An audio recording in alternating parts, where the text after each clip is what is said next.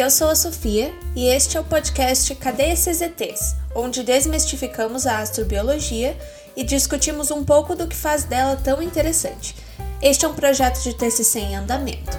Ao terminar de nos escutar, por favor considere responder ao questionário disponível na descrição do episódio. Neste episódio, vamos definir alguns conceitos básicos essenciais para a astrobiologia. Ok, então você quer identificar se vida existe em um planeta qualquer. Mas primeiro, o que é vida? Como saber o que procuramos? Você já deve ter ouvido falar na definição de ser vivo, que é formado por células, material genético, etc. Mas a busca por vida extraterrestre ainda não chegou nesse ponto. É mais uma procura por um ambiente que permitiria a realização de reações metabólicas e, assim, a existência de vida. Consideramos então três critérios básicos: uma fonte de energia, um solvente líquido e a presença de nutrientes para a formação de enzimas e de biomassa.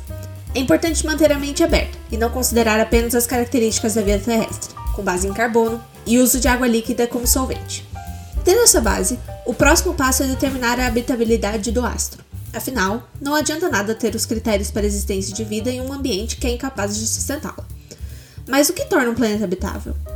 Para isso, utilizamos o conceito de habitabilidade, ou seja, a capacidade que um certo ambiente tem de sustentar o funcionamento de qualquer organismo vivo por um período de tempo.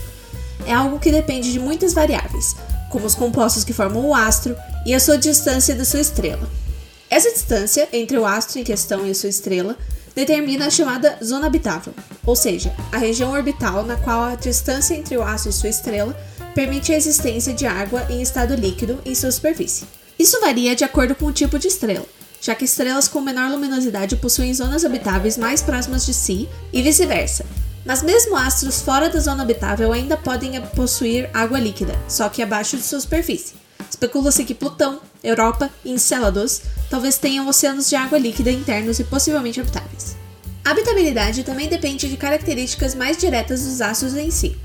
Planetas rochosos com atmosferas muito densas e temperaturas muito altas, como Vênus, também não promovem ambientes habitáveis. Também considera-se a possibilidade de um ambiente habitável tornar-se inabitável, ou vice-versa, por meio de ações internas e externas do planeta. E depois de tudo isso, ainda é necessário lembrar que a existência de condições favoráveis ao desenvolvimento de seres vivos não necessariamente significa que isso definitivamente tenha ocorrido. Para isso, são consideradas as chamadas bioassinaturas, que serão discutidas nos próximos episódios. A Terra é o único corpo celeste no qual a existência de vida é confirmada e, portanto, a base dos estudos de astrobiologia. No entanto, a presença de vida na Terra não teria como ser detectada remotamente por aproximadamente 3 quartos da história terrestre, Dessa forma, conclui-se que todas as características que a Terra apresentou em todos os seus períodos geológicos devem ser consideradas como possíveis indicadores de um potencial de vida.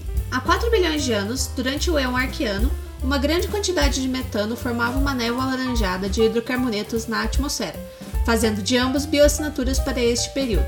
Com a instalação do campo magnético terrestre, a atmosfera não corria mais risco de se dissipar no espaço, e houve então uma grande proliferação de bactérias fotossintetizantes. Já no Fanerozoico, que se iniciou há aproximadamente 541 milhões de anos, as principais bioassinaturas são oxigênio e ozônio. O aumento na concentração de oxigênio iniciou-se no Proterozoico, podendo então apresentar níveis detectáveis de ozônio. Outras bioassinaturas possíveis incluem gases com enxofre, hidrocarbonetos e óxido nitroso.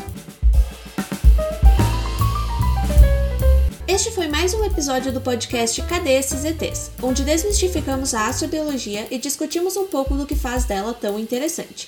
Este é um projeto de TCC do curso de Ciências Biológicas da UFPR, desenvolvido por Sofia Silveira Luders e orientado por Lupe Furtado Ali e Dandier Antunes Boza. Por favor, não se esqueça de responder o questionário disponível na descrição do episódio. Esperamos que tenham gostado e até a próxima!